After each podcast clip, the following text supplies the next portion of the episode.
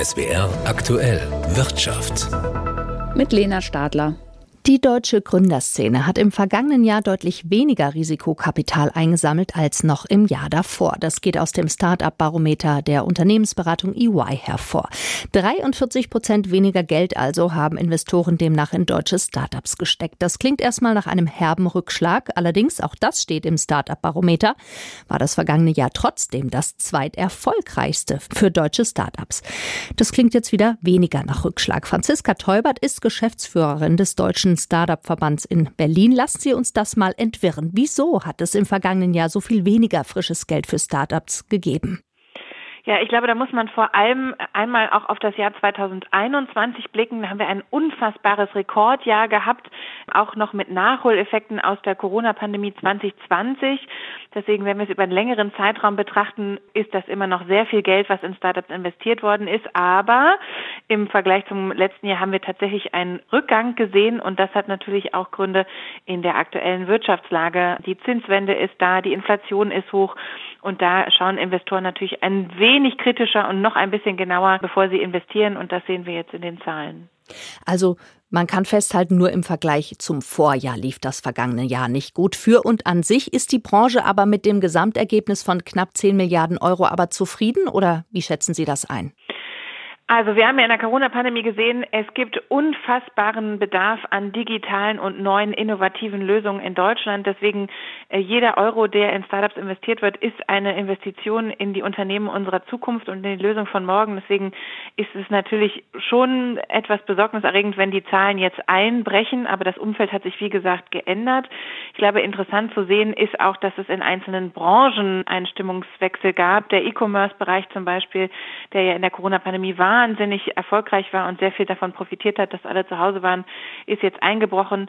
Dafür wird verstärkt in Umwelttechnologien und die sogenannten Green Tech Startups investiert, also Unternehmen, die sich zum Thema Klimawandel beschäftigen und da Lösungen heraufbeschwören wollen und die finden wollen.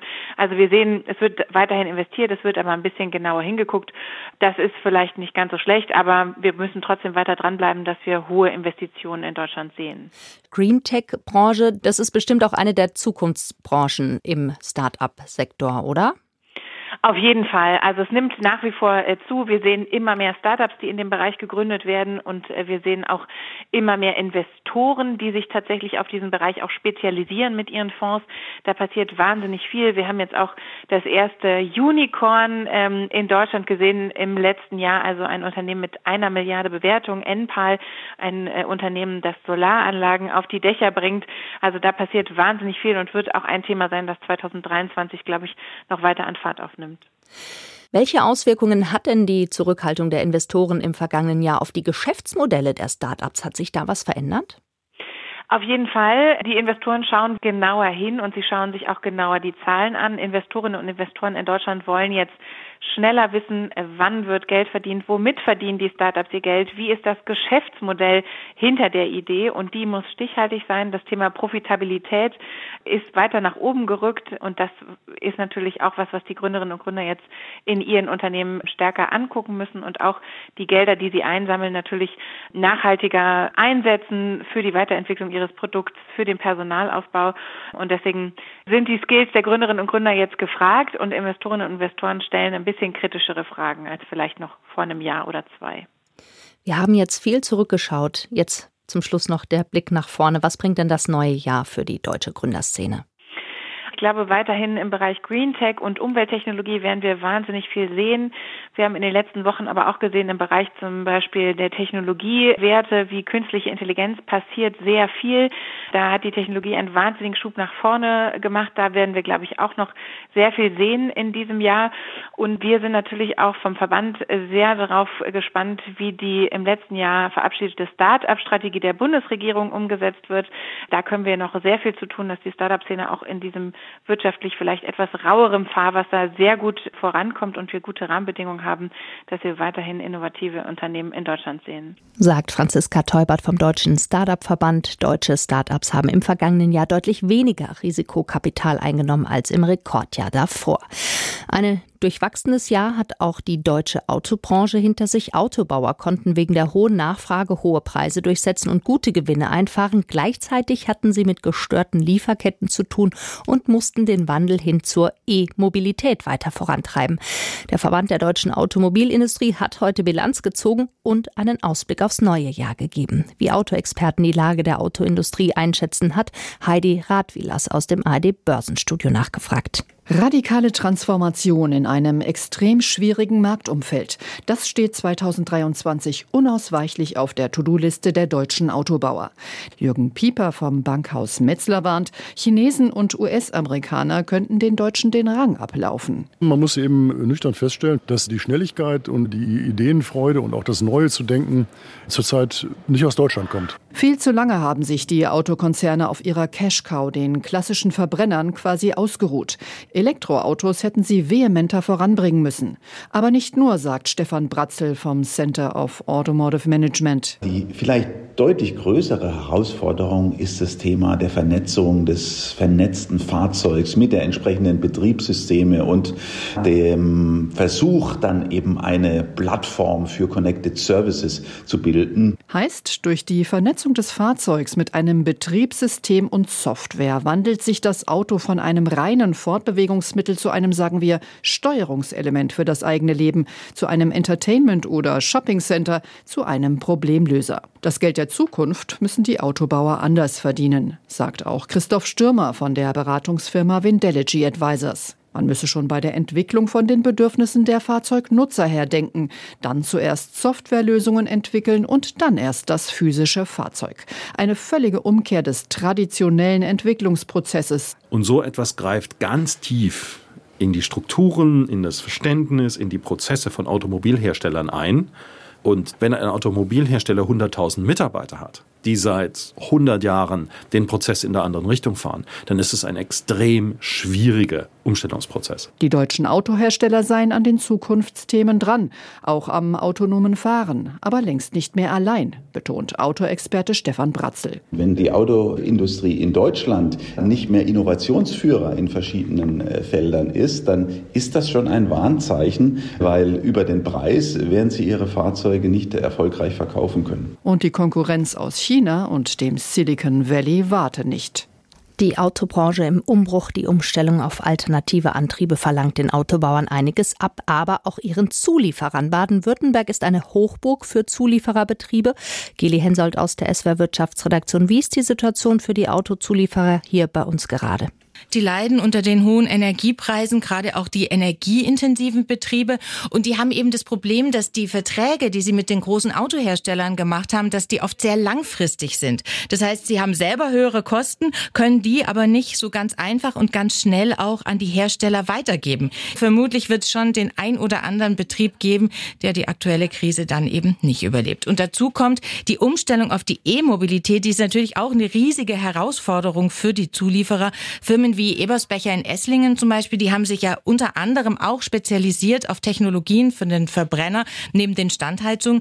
Und wenn sowas dann wegfällt, dann braucht es natürlich auch neue Geschäftsmodelle oder alte Geschäftsmodelle. Die Standheizungen zum Beispiel müssen noch ausgebaut werden.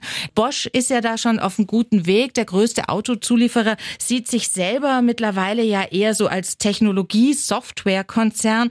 Ein Beispiel auch an Standorten wie zum Beispiel in Stuttgart-Feuerbach. Da werden ja gerade noch Teile für Dieselautos produziert. Da sollen künftig dann Brennstoffzellen entwickelt und auch gefertigt werden. Geli Hensoldt aus der SWR Wirtschaftsredaktion über die Situation der Autozulieferer in Baden-Württemberg. Das Bundeskartellamt hat den US-Internetkonzern Google abgemahnt. Es geht dabei um verschiedene Dienste wie zum Beispiel die Google-Suche, YouTube oder Google Maps. Viele Millionen Menschen nutzen in Deutschland die Google-Suche, YouTube, Google Play oder den Google Assistant. Diese Dienste wiederum sammeln riesige Datenmengen. Das Bundeskartellamt kritisiert, die Nutzer hätten aber bisher zu wenig Möglichkeiten auszuwählen, ob und inwieweit sie mit der Verarbeitung ihrer Daten überhaupt einverstanden seien. Es müsse zum Beispiel möglich sein, die Datenverarbeitung auch auf nur jeweils einen genutzten Dienst zu beschränken, fordert die Bonner Behörde. Wenn es um die übergreifende Verarbeitung der der Daten aus verschiedenen Diensten gehe, dürfe es außerdem nicht leichter sein, dem zuzustimmen, als nicht zuzustimmen. Google hat jetzt die Möglichkeit, sich zu den Vorwürfen zu äußern und hat bereits angekündigt, man wolle sich konstruktiv mit dem Bundeskartellamt austauschen. Das beruft sich auf neue Regeln für Digitalkonzerne, die helfen sollen, den Wettbewerb in der Internetwirtschaft zu sichern. Das entsprechende Gesetz gibt dem Bundeskartellamt mehr Möglichkeiten einzugreifen. Aus Jörg Sauerwein. Inflation, Naturkatastrophen, Handelskriege und soziale Unruhen werden unseren Wohlstand gefährden. Davon geht der Global Risks Report 2023 des Weltwirtschaftsforums aus, für den mehr als 1200 Experten und Führungspersönlichkeiten befragt wurden, was sie als die größten Risiken sehen. Katrin Hondel hat sich näher mit dem Global Risks Report befasst. Die Aussichten sind düster wie nie. In seinem neuen Bericht über globale Risiken sagt das Weltwirtschaftsforum ein unsicheres und turbulentes Jahrzehnt voraus. Eine neue Ära nach Jahrzehnten des Wachstums und Fortschritts. Auf die Globalisierung folgten nun Deglobalisierung und Rückschritt, so die Prognose des WEF, basierend auf einer Umfrage unter rund 1200 Expertinnen und Führungspersönlichkeiten aus Wirtschaft und Politik. Die Kluft zwischen reichen und armen Ländern werde weiter wachsen, so die Warnung der Befragten. Aktuelles Risiko Nummer eins, die steigenden Lebenshaltungskosten. WEF-Geschäftsführerin Saadia Saidi. Today, energy crisis at the very top, food crisis, cost of living. Heute sind die größten Risiken die Energiekrise, die Nahrungsmittelkrise und die damit verbundenen hohen Lebenshaltungskosten. In zwei Jahren wird dieses Risiko weiter ganz oben auf unserer Liste stehen. In zehn Jahren aber wird die Gefahrenliste von der Klimakrise dominiert sein und ihren Folgen, wie zum Beispiel massiven unfreiwilligen Migrations- und Fluchtbewegungen. Risks that are associated with that. So, for example, large-scale involuntary migration WEF-Managerin Saidi spricht von einer toxischen Mischung globaler Risiken. Nach den Lebenshaltungskosten nennt das neue Ranking als akute Gefahren Naturkatastrophen und Extremwetterereignisse, wirtschaftliche Konfrontation sowie Versagen beim Eindämmen des Klimawandels. Wir leben gerade in einer Welt, in der das, was wissenschaftlich dringend nötig wäre, nicht in die politische Agenda passt. Bei der COP27 ist es misslungen, den Rückzug aus fossilen Energien zu beschließen. Das war eine verpasste Gelegenheit. So John Scott von der Zurich Insurance Group bei der Vorstellung des globalen Risikoberichts. Gegen Ende des Jahrzehnts aber könnten Politik und Wirtschaft den ökologischen Gefahren nicht mehr ausweichen, warnt der Bericht. Klimawandel, Artensterben, der Kollaps von Ökosystemen drohen. Die Menschheit bewege sich auf einen Kipppunkt zu. Um das Schlimmste zu verhindern, seien weltweite Anstrengungen nötig. Der Bericht über globale Risiken wurde kurz vor der Jahrestagung des Weltwirtschaftsforums kommende Woche in Davos veröffentlicht. Die Veranstaltung dort hat das Motto Zusammenarbeit in einer fragmentierten Welt. Und auch darüber werden wir bald berichten, über die Jahrestagung des Weltwirtschaftsforums in Davos kommende Woche. Und damit noch zur Börse. Ordentliche Gewinne haben heute unter anderem Vonovia und Siemens Energy eingefahren und Bayer. Der Pharma- und Agrarkonzern Bayer aus dem DAX hat vor einigen Jahren den US-Saatgutkonzern Monsanto übernommen. Allerdings hat sich Bayer damit wegen des Unkrautvernichters Glyphosat milliardenschwere Klagen eingehandelt. Der aktuelle Börsenwert von Bayer ist niedriger als der Preis, der für Monsanto gezahlt wurde. Nun dringt der aktivistische britische Investor und Bayer-Aktionär Bluebell auf einen Verkauf des Geschäftes mit rezeptfreien Gesundheitsprodukten, berichtet die Nachrichtenagentur Agentur Reuters. Das würde Bayer helfen, seine Schulden zu drücken, meint Bluebell. Außerdem wird eine Neuorganisation des Managements angestrebt und Bayer könnte in ein Pharma- und ein Agrarunternehmen aufgespalten werden, mit der Hoffnung, die Einzelteile seien mehr wert als das bisherige, so die Bluebell-Einschätzung. Einige Anleger scheinen auf mögliche neue Anstöße und Möglichkeiten zu setzen. Aktien von Bayer im DAX haben sich um dreieinhalb Prozent verteuert. Der DAX hat seine bisherigen Jahresgewinne weiter ausgebaut. Der DAX ist um gut ein Prozent gestiegen auf 14.948 Punkte. Investoren hoffen auf eine weiter abnehmende Inflation und weniger aggressive Zinserhöhungen der US-Notenbank, sagen Händler. Der Online-Pharmahändler Shop Apotheke aus dem S-DAX hat im vergangenen Jahr einen Rekordumsatz erzielt. Die Anteilsscheine haben mehr als eineinhalb Prozent zugelegt. Jan Plate, ARD Börsenstudio.